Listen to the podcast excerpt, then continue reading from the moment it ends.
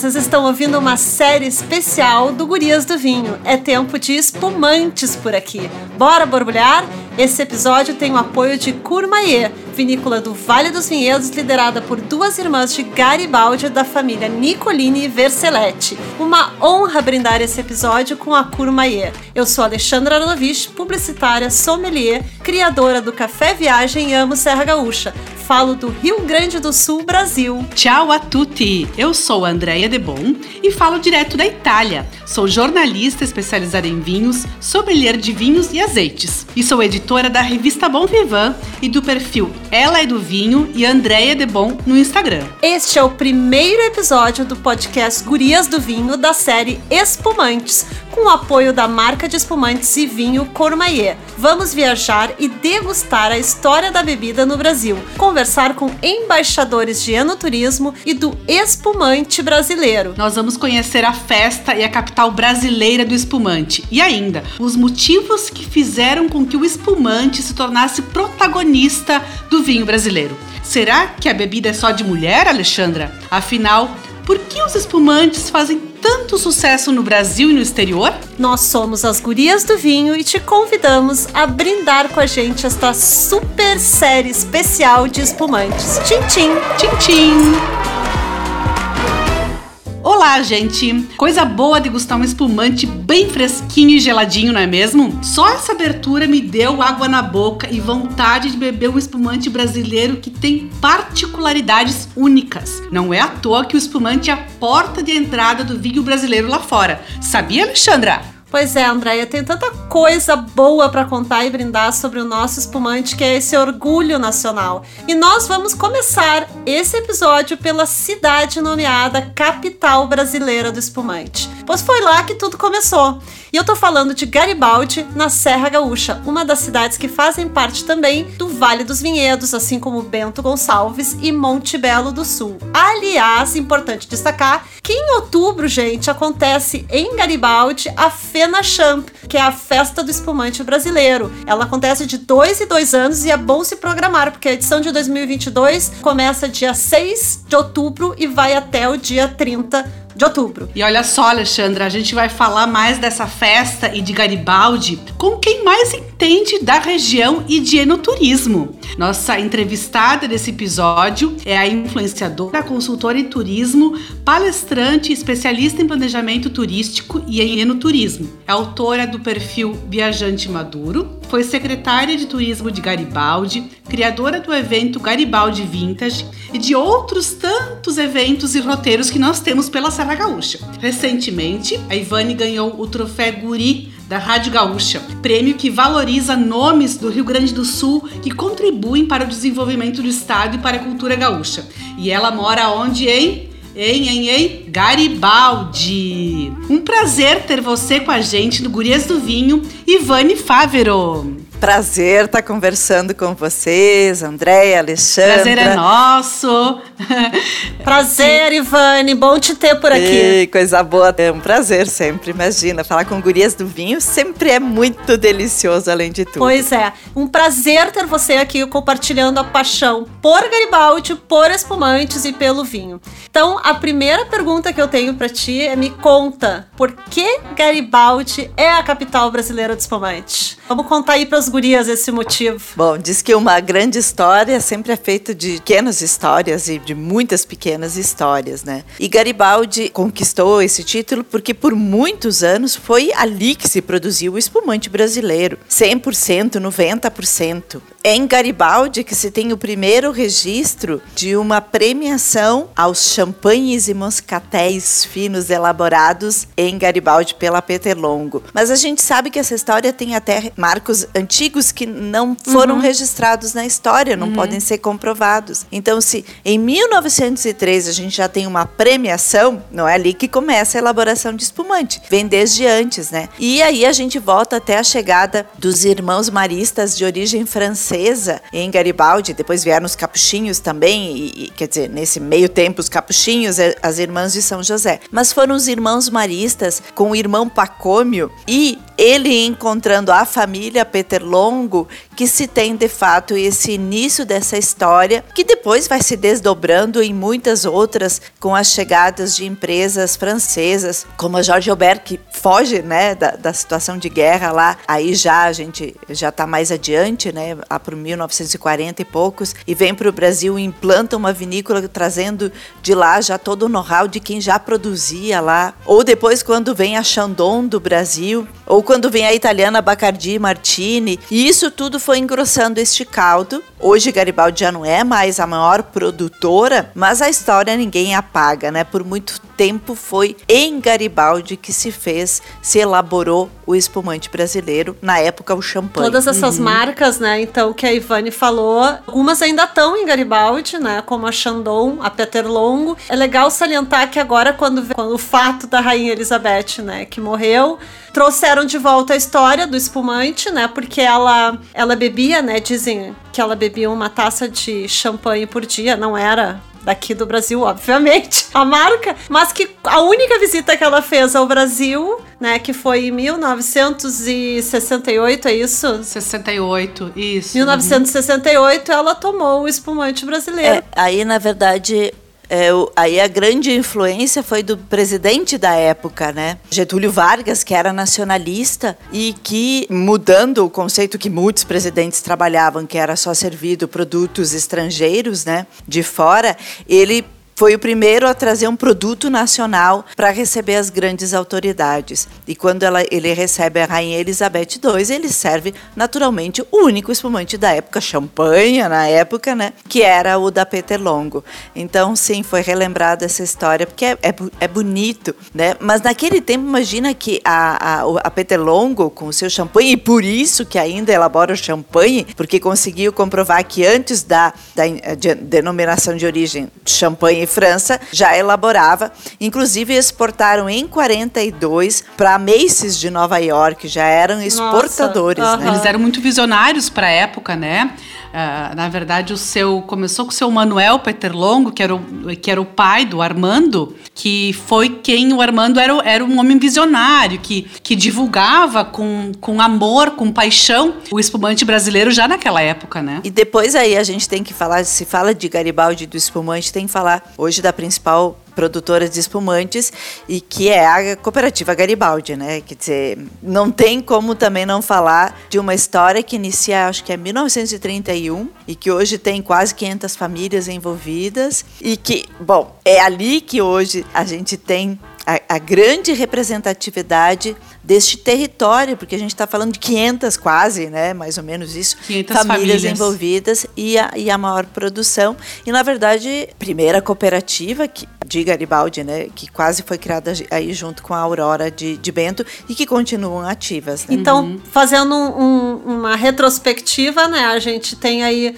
os maristas, a Peter Longo, né, que deram o primeiro passo. Aí a gente tem também a chegada de outras multinacionais e tem a Chandon marcando presença muito forte também. Acho que teve uma, uma força muito grande também, né? No, dentro do, da história do espumante do Brasil e da, de Garibaldi. E agora todas essas. As, a, a, a cooperativa Garibaldi e várias outras que a gente ia te perguntar quais são essas essas outras vinícolas que tu começou falando da cooperativa, que é muito forte né, em Garibaldi, as, as principais vinícolas que recebem o turista também aí em Garibaldi. É, e aí entra uma história bonita. Eu comecei a trabalhar em Garibaldi como diretora de turismo, depois secretária de turismo. Eu fiquei 12 anos é, intercalados atuando lá. E em 2001, quando a gente assumiu, eu lembro que me disseram que eu estava indo, saindo de Bento, deixando a secretaria de Bento, indo para Garibaldi. Bento já estava avançando pensando no turismo. De, quando eu cheguei em Garibaldi, falaram: Ah, tu tá vindo para a cidade da Latinha. Eu pensei, nunca ouvi falar que tinha fábrica de lata. Não, é que lá tinha a Fenachamp, lá tinha o espumante, lá tinha o trem, lá tinha. É, e eu digo, peraí, o que que tem, né? E aí a gente começa a ver ali que tava num momento realmente difícil, porque tinha fechado o esqui, né? O próprio Tintin não acontecia mais, a própria Fenachamp estava perdida e, e tinha se tentado um modelo de rua que não tinha dado certo, o parque estava abandonado e aí a gente contabilizou na época, acho que eram seis empresas elaborando espumantes. E eu pensei assim, nossa, isso é muito pouco para a capital brasileira do espumante. E o prefeito de então, era o Setolin, ele teve uma visão de criar um projeto junto com o Conselho Municipal de Desenvolvimento, que foi construído em conjunto com a comunidade, que era das micro champanharias, que era estimular que as pequenas vinícolas familiares, muitas no interior, que só faziam vinho de mesa, a maioria, alguma coisa de vinho fino até, mas assim, que não faziam espumantes porque é um método mais difícil, entre aspas, assim, quer dizer, não era natural para eles, trabalhoso e tem que ter investimento, quer dizer, tem que ter câmara fria, tem que ter não sei o que de fermentação, os tanques e tal. Trabalhoso, para fazer champenoise, ah. mas mesmo o champenoise precisa todo um outro processo que não é de uma cantina que faz vinho de mesa. E aí se conversou na época com a Garibaldi e se pediu, bom, quem sabe eu não me lembro, acho que foi primeiro o Petelongo e depois o Garibaldi, mas enfim, foram as duas empresas que passaram a fazer parte do processo utilizando a sua estrutura, quer dizer, então vinha o vinho base, ia lá para fermentação, voltava lá para fazer todo o envelhecimento, remoagem na cantina, e, e primeiro se trabalhou só em método eh, champenoise, e aí quando se fez a primeira FenaChamp da retomada em 2003, nós lançamos esse projeto e foi crescendo. Então, hoje, eu nem sei certo quantas vinícolas estão na Rota dos Espumantes, mas chegou no momento que estavam 20 já vinícolas elaborando espumantes, fazendo parte da Rota dos Espumantes. E aí, vocês falaram antes da Verzelete, é uma das vinícolas. A Courmayeur. É, assim, da Courmayeur, né? Da, da família Verzelete da Courmayeur, né? Mas a gente vai ter várias outras micro champanharias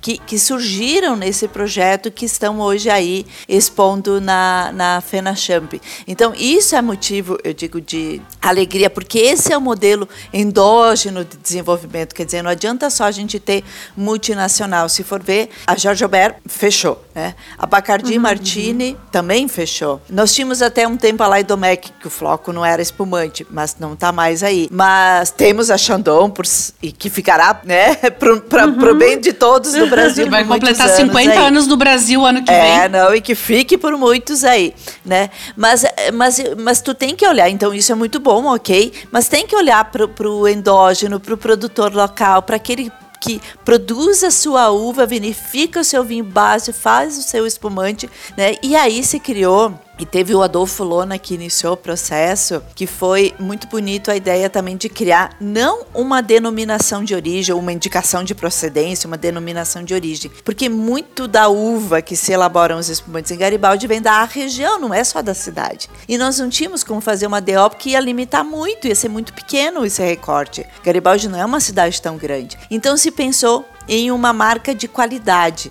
e aí uma indicação de qualidade mesmo. E foi se trabalhando muito os processos de qualidade, né? E aí teve envolvimento de Embrapa, né? E, e bem, hoje tem um selo de qualidade do espumante Garibaldi. A gente quer que isso cresça mais, se desenvolva mais. Ah, eu não sabia. Para que continue. Eu né? não sabia que existia esse selo. Foi o INPI reconheceu, reconheceu ah. já. Eu ainda era secretária, então isso já tem uns sete anos quando o INPI reconheceu a, a, marca de qualidade dos espumantes de Garibaldi. Que eu acho isso assim bem bacana até para um modelo brasileiro que nem sempre pode trabalhar só no território, que não é verdade que todo espumante de Garibaldi é de uvas de Garibaldi, sabe? Não tem como Sim. ser. Nós limitaríamos muito. Então vem de Monte Belo, vem de Encruzilhada, enfim, etc, né? E aí por isso a ideia da porque o que é importante, sim, ver a qualidade da uva, mas não só de onde ela vem. E ver aí, ao invés da tipicidade da terra, né, daquele terroir, a o processo qualificado, quer dizer, um espumante não pode ser, sair em três meses, entende? Ele precisa de uma maturação, a gente precisa respeitar o uhum. tempo, precisa ter qualidade de levedura, precisa ter to, toda a limpeza, a higiene, que, que, é o que faz um espumante. Que é o que né? faz. E e eu ia aproveitar tudo isso para te perguntar, para dizer para os ouvintes, né, e os ouvintes, quais as principais características que tu acha do espumante de Garibaldi ou espumante de brasileiro, né, que eu acho que o de Garibaldi ou o de Bento, todos são muito semelhantes, tem, tem, suas semelhanças, mas quais que tu acha que é o do Brasil, assim, as características principais, o que que faz o espumante brasileiro se diferenciar? É, eu aprendi isso até muito com a Shandong, né? Por quê? Porque é uma multinacional que sabe muito bem como é espumante em várias partes do mundo, a começar pelo champanhe, né? Para quem a é, gente não, até não falou, mas acho que vale a pena dizer que a Chandon faz parte do grupo Moe Chandon e chegou ao Brasil em 1970, certo? 70 Isso. e alguma é. coisa. E aí o Felipe Mevel é um que sempre defendeu muito essa, essa tipicidade do espumante brasileiro. Uma coisa é o champanhe, Moët Chandon, quer dizer, a mesma empresa. Outra coisa até é a cava, outra coisa é até o espumante da Argentina, que também tem. Mas outra coisa é o brasileiro. E aí o que se fala muito é da, dessa coisa mais frutada, com acidez equilibrada, mas um pouco mais pronunciada, que eu acho fantástico, é o que dá, é o que faz o espumante brasileiro ganhar tanta premiação, pessoal, quando vai degustar. Quer dizer, ele não é um produto tão envelhecido, ele não fica tanto tempo em garrafa, é mais jovem. Em algumas vezes pode ser mais aromático ou não, mas principalmente eu acho assim, o frutado e a acidez equilibrados são as, as características que diferenciam e que eu acho que qualificam tanto o nosso espumante. A gente tem que ter um baita orgulho, porque eu já fiz várias vezes várias várias pessoas do mundo degustarem o nosso espumante e eles realmente ficam encantados, encantados, porque é o que se espera, né? Essa leveza, essa elegância de um espumante. E, e sim, hoje a gente tem grandes produtos aqui no Brasil e não por nada aí até outros vieram se olhar. Eu digo assim, não, não só estrangeiros, mas eu vou desde um Gilberto Pedrucci que hoje trabalha com produto de excelência Uma ali grande em marca também. Casa Pedrucci, né? É, que, que eu gosto muito assim do, do, cuidado que ele tem com, com tudo e do envolvimento comunitário também. Ele se, se envolveu muito com a FENACHAMP, porque aí a gente teve na retomada uma visão genial também, né, da FENACHAMP, que eu posso falar depois, parêntese, fecha, né? Mas desde eu lembro do Cláudio Catani da Chandon defendendo isso, eu, eu lembro, não, eu vejo hoje o Mário Gais né, que vem do Chile e que se instala não em Garibaldi, mas em Pinto Bandeira, mas dizendo que este ter território, nós estamos muito próximos, né, ele é o melhor para elaborar espumantes, talvez né, na, na, América, com certeza, mas um dos melhores do mundo. Então tem muita uhum. gente afirmando isso e a gente tem que ter muito orgulho, né? Bom, Ivani, o turista, então as gurias, né, que estão acompanhando este esta temporada e quiserem uh, visitar Garibaldi, não só para ir na FenaChamp, mas passar o final de semana em Garibaldi, essa capital brasileira do espumante, o que, que as pessoas podem fazer em Garibaldi? Além, é claro, de beber um bom espumante, né? É, exato, é. né? E de visitar a Rota dos Espumantes, eu acho que, é, assim, é imperdível dedicar um tempo para curtir o centro histórico, a Rua Buarque de Macedos, o, o, a Rota Passadas, né? Então, curtir todo aquele casario histórico, a rua que foi toda remodelada realmente para é, com, esse foco de embelezar e de respeitar uma história, né? Então, fiação subterrânea, jardinamento, mobiliário urbano e agora vários restaurantes aí compondo né, realmente um local muito aprazível. Mas tem a Estrada do Sabor, quando a gente fala em turismo rural, né? Essa rota que foi lançada em 2001 junto com a Rota dos Espumantes e que é fantástico, quer dizer, agendar uma refeição, um passeio por lá é imperdível. Tem ainda tem a rota de compras, ainda falando no centro, tem um comércio interessante né, aí no centro também, mas tem a via orgânica voltando para o interior, né? Então, que também abraça algum, alguma coisa urbana, mas principalmente aí rural, e aí toda essa experiência do produto orgânico em várias facetas, né? Desde a, do produto natural até elaborado, das refeições. Importante ressaltar também que Garibaldi, como falou a Alexandra na abertura, faz parte do Vale dos Vinhedos, então tem território ali Daqui a pouco agenda um passeio de Tintim, é super legal. Vê os registros. Ai, pois é, eu queria falar sobre, sobre o Tintim, desculpe.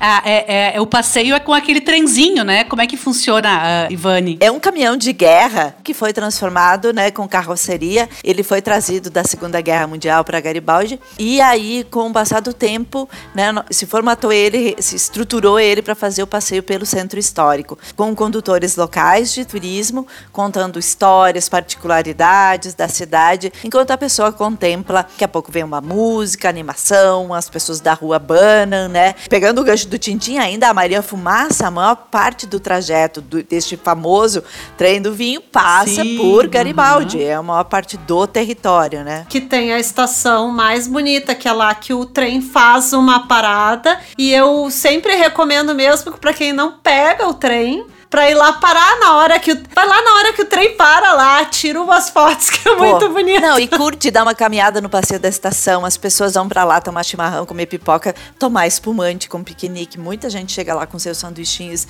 e o espumante. E é um belo local, daqui a pouco chega o trem, toda aquela festa, passa o trem, volta a tranquilidade.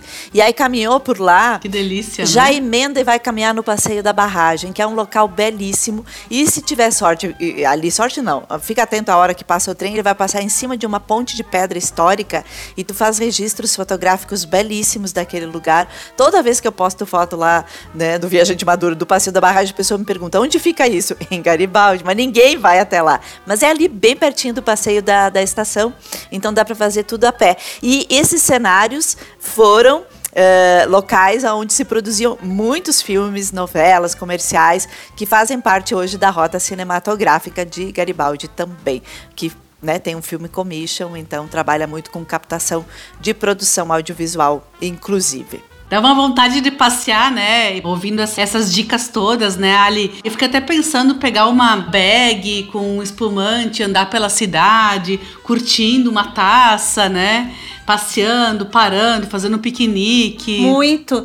Tu sabe que eu vou abrir um parênteses aqui, até também é uma pergunta, porque eu comecei conhecendo melhor Garibaldi através de uma festa que a Ivânia é uma das autoras. Garibaldi é hoje um, Garibaldi é hoje é um exemplo, é um case de, de, de turismo, acho, para várias outras cidades da Serra, né?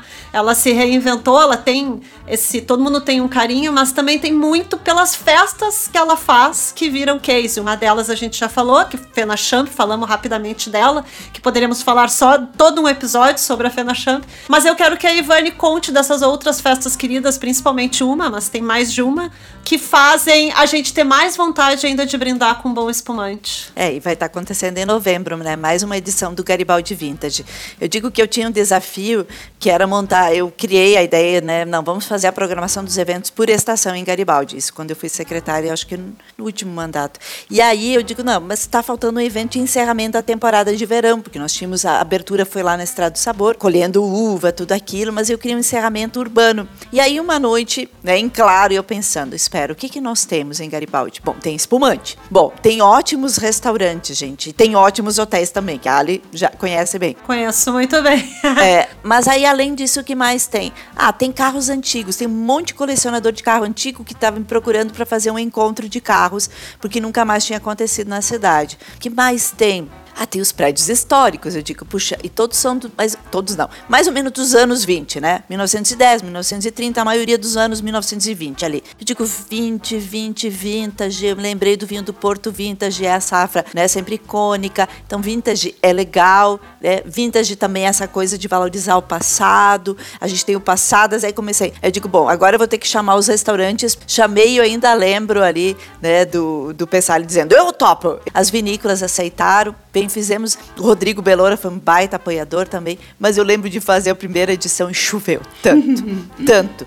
E eu pensei, ah, eu já estava chorando junto, eu pensei, todo trabalho por nada, né? E tínhamos já juntado os carros históricos, os espumantes, os restaurantes, a, a música, né? Valorizando sempre a, a música dos anos 20 em torno disso, né? Ali. Eu falei, pá, gente, não vai dar. Todas as mesas na rua, tudo. Aí os restaurantes falam, a gente não tem como ir embora, Ivan, a gente está com a comida aqui, não dá para guardar né? Eu digo, então, vamos fazer, vamos fazer. Comecei a secar a mesa com a equipe da Secretaria de Turismo ali, e aí secamos tudo e o pessoal come... e escrevendo no, no, Facebook na época, né? Vejam o que está acontecendo. Vieram. E acho que essa foi a grande magia do Vintage, porque foi uma festa colaborativa desde o início. Todo mundo entendeu o espírito assim, se a gente não for, nunca mais vai acontecer.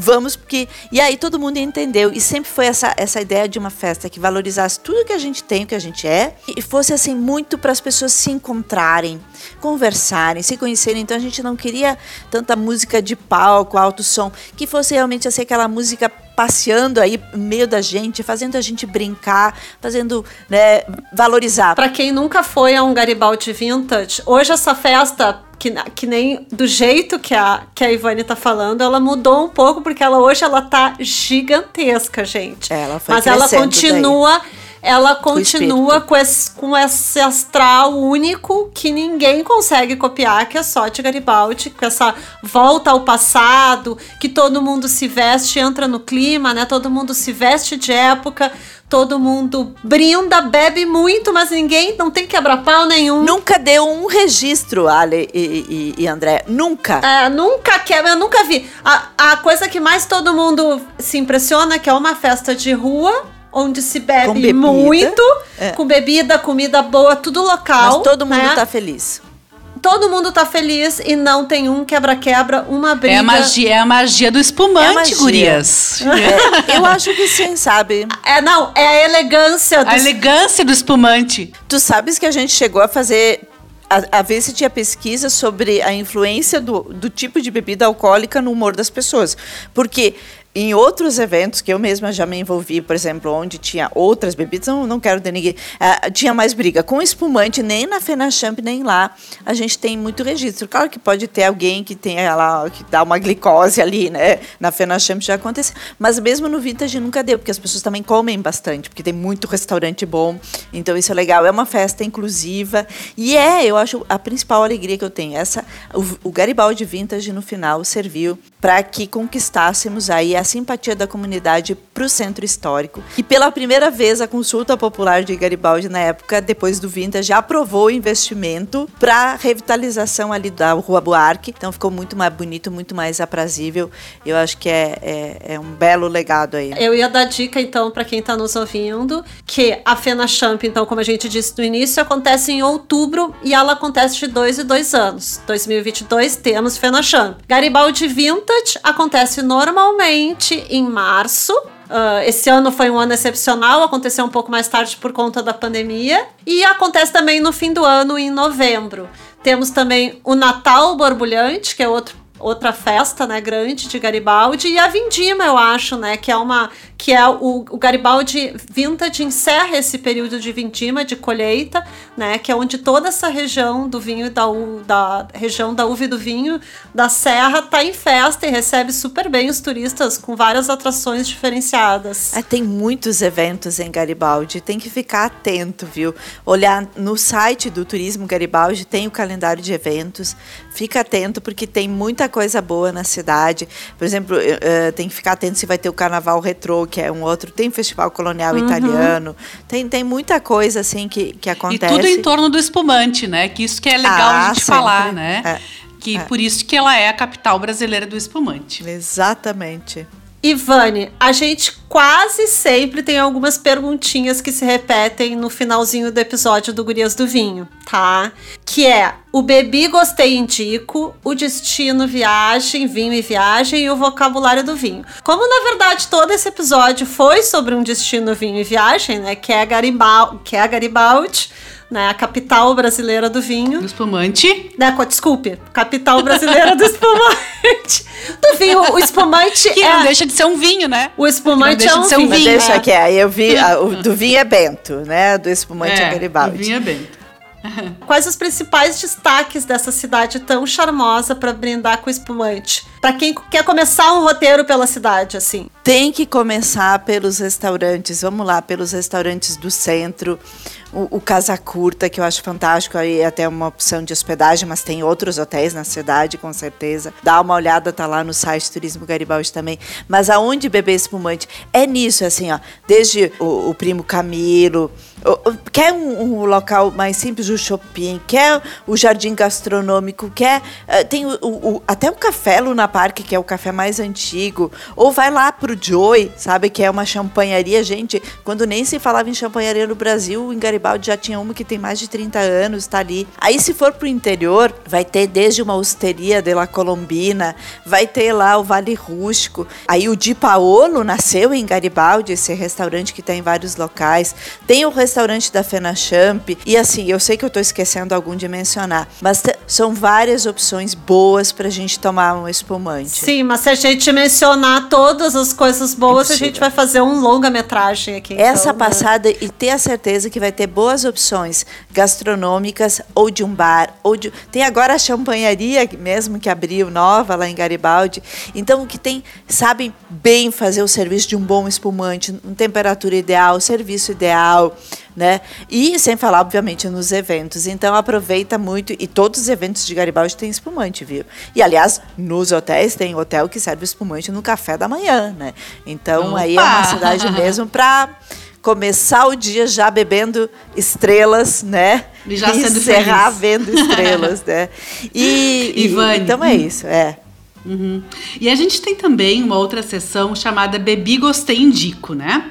Tem algum espumante ou algum estilo de espumante, né? Não, não precisa tu falares uma marca, mas que tu assim que tu curte e que tu recomenda ah, abrir, um- né? Quando vai fazer um roteiro por Garibaldi.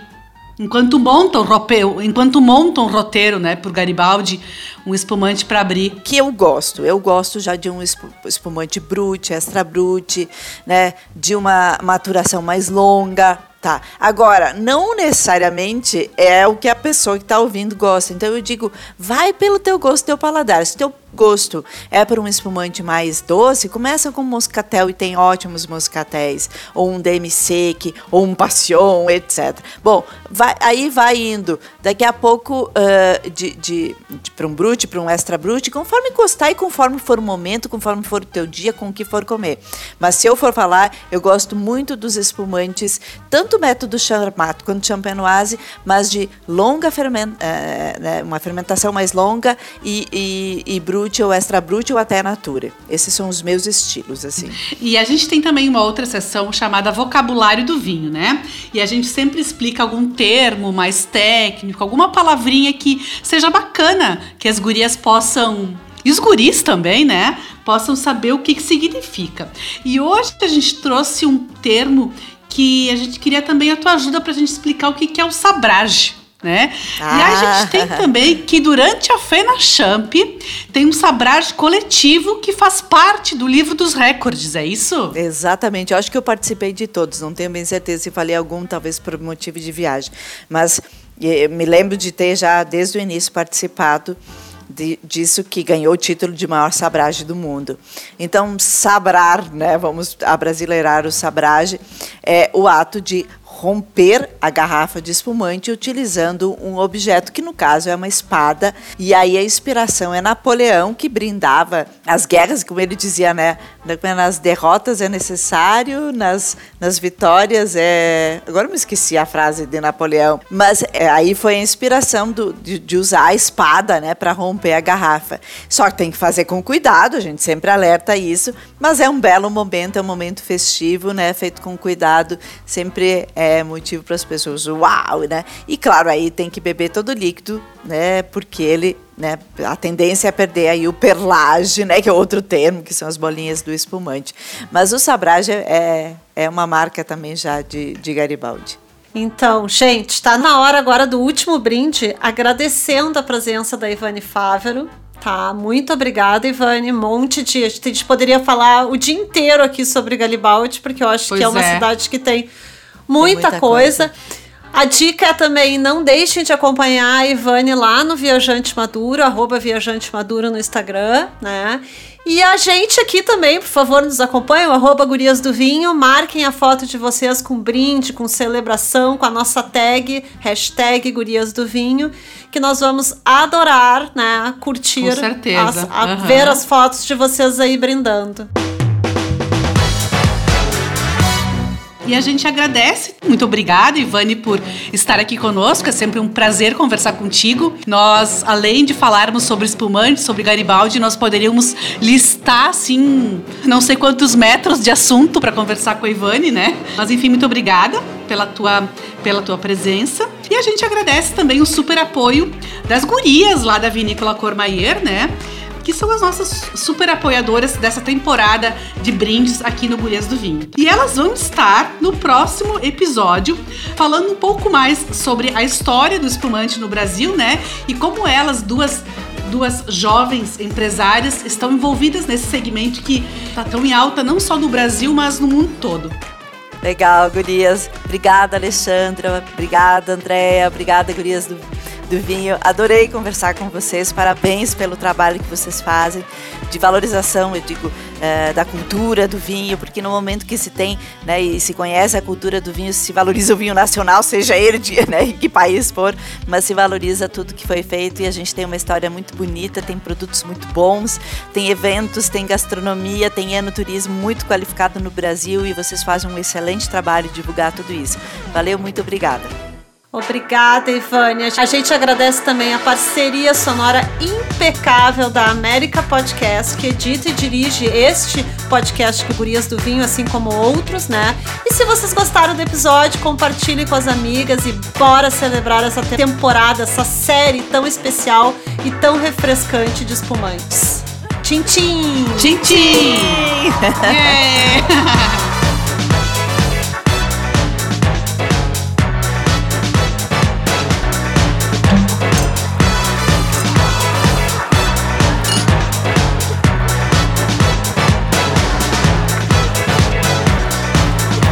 Gurias do Vinho é uma produção América Podcast.